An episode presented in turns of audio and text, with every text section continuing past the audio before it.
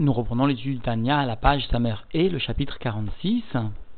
Morazaken va débuter une étude dans laquelle il va t'expliquer qu'il existe un autre chemin très droit que tout un chacun peut emprunter afin de servir Dieu, de réveiller pour le service de Dieu un sentiment d'amour émanant donc de l'amour caché, intrinsèque à tout un chacun du peuple juif. Et la Morazaken précisera qu'il s'agit d'un sentiment d'amour qui est karov meod meod, qui est très très proche de l'homme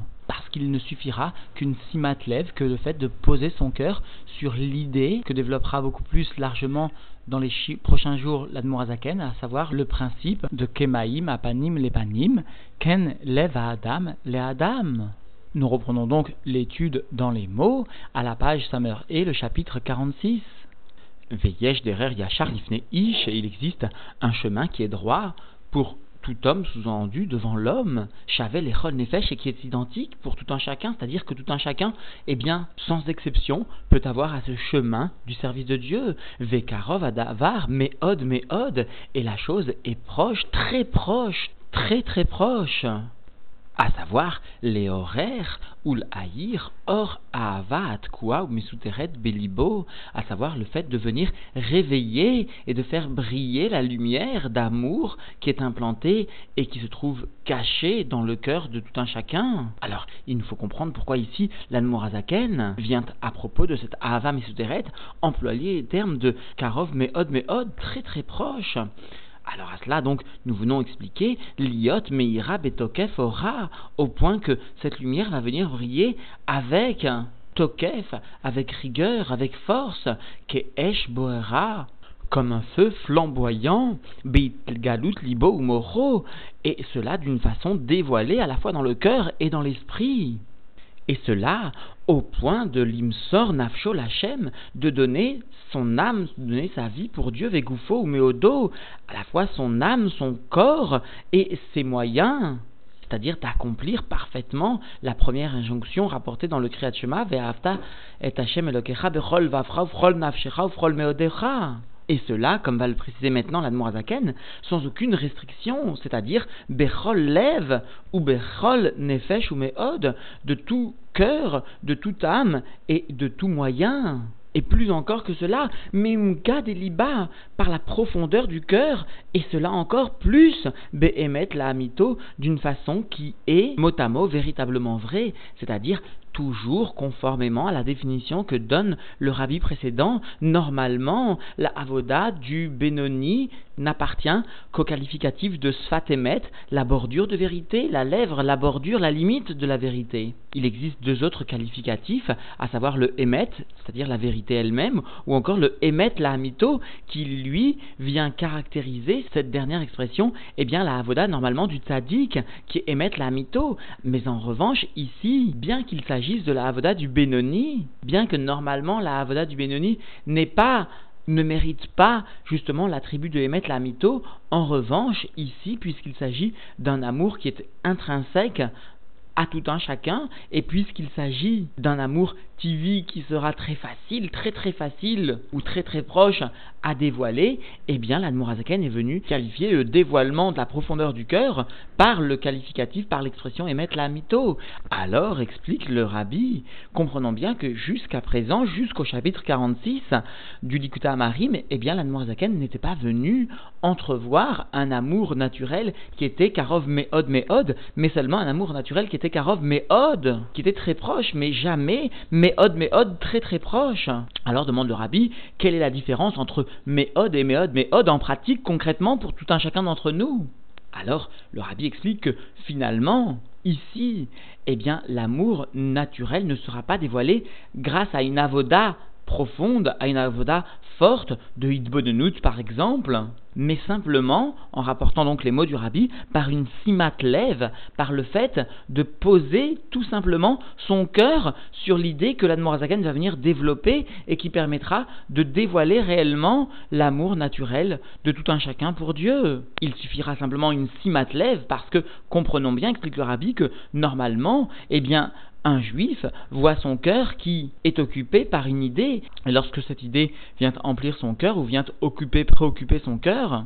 il ne peut s'en détourner, alors simplement il suffira de détourner son cœur de l'idée du matériel dans lequel peut-être le juif se trouve enfoncé pour venir placer une importance, une attention, simplement une attention, une simatlève dans l'idée que la Noirzaken va venir développer maintenant. Et c'est cela qui fait mériter le terme de Meod, Meod à cet amour que l'Admorazaken vient exposer. Et justement, l'Admorazaken utilise le terme de Emet la Amito pour venir souligner que même s'il ne s'agit que d'un amour très très facile à développer, pour autant, la qualité de cet amour ne s'en trouve d'aucune façon affectée. Il s'agit d'un amour véritable et donc, finalement, personne n'a le droit de se dérober devant une telle avoda, un tel service. Et donc, nous voyons cela dans les mots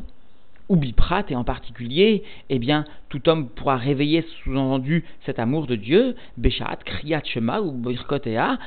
Baer, au moment de la lecture du Shema Israël, le matin au cours de la Tfila du Shachrit, ou encore au cours de la récitation des bénédictions qui accompagnent le Shema Israël, comme cela, eh bien, sera expliqué. C'est-à-dire, comme nous verrons, l'importance particulière au cours donc des chapitres euh, suivants, au cours des mots suivants, des bénédictions du Kriyat Shema et du Kriyat lui-même, ou et cela constitue donc simplement le moyen sous-entendu de dévoiler cet amour caché, Kacher Yassim El Libo, lorsqu'il va donc placer sur son cœur Masha Amar Akatouf, ce que vient nous rapporter donc le Michelet, Kemaim Apanim Lepanim Ken Lev Adam El Adam. Tout comme à la surface de l'eau, eh bien, l'image du visage va refléter le visage, ainsi, mot à mot, le cœur de l'homme va venir refléter l'homme. Alors avant de donner l'explication de ce verset donc extrait de Michelet, explique le rabbi, souligne le rabbi, comprenons bien que ce processus d'amour est tout à fait naturel, de par même l'exemple ou justement le verset qui nous est rapporté, parce que l'eau, de façon naturelle, reflète l'image qui lui est donnée. Et plus que cela, a fait remarquer le Tzemardek au préalable, la seule différence dans l'image qui apparaîtra au niveau donc de l'eau ne vient pas de l'eau elle-même, mais vient que de l'image qui lui est portée. Si justement l'homme qui se présente devant l'eau est souriant, eh bien l'image qui apparaîtra au niveau de l'eau sera souriante, mais en aucun cas l'image n'est modifiée par l'eau elle-même. Et cela sous-entendu pour venir souligner justement la qualité tout à fait naturelle de cet amour. Alors voyons donc cet amour dans les mots, pirouche, l'explication de cela. De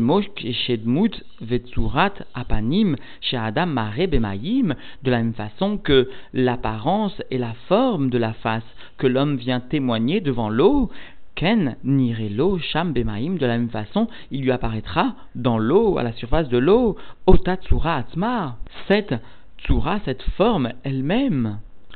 Karamamash lève à Adam be'avato leishacher.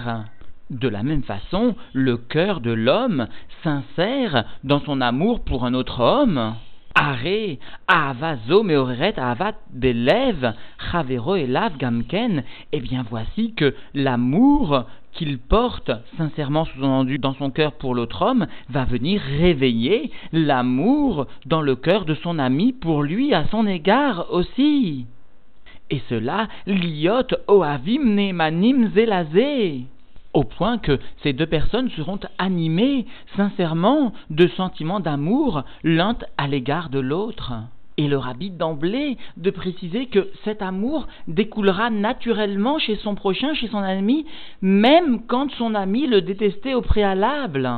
Et ici, Bédéra Agav, cet exemple constitue dans toute la racidoute l'explication pourquoi il n'existe en fait aucun obstacle à la réalisation d'un amour gratuit. Parce que, explique la Rassidut, il n'est pas seulement possible d'aimer un juif, mais il est possible d'éveiller chez le juif, qui pourtant, a priori, porte un certain mépris, voire peut-être même une haine à mon égard, eh bien il est possible d'éveiller chez lui un sentiment d'amour à mon égard simplement par l'effort que je vais consentir à réaliser. C'est-à-dire que la Hassidoute établit ici qu'il n'est pas seulement possible d'aimer un juif, mais que cela d'ailleurs soit une leçon pour nous, il est possible aussi de se faire aimer par un juif. Et cela donc en appliquant justement ce verset ou l'enseignement du verset de Michelet. Alors reprenons dans les mots et la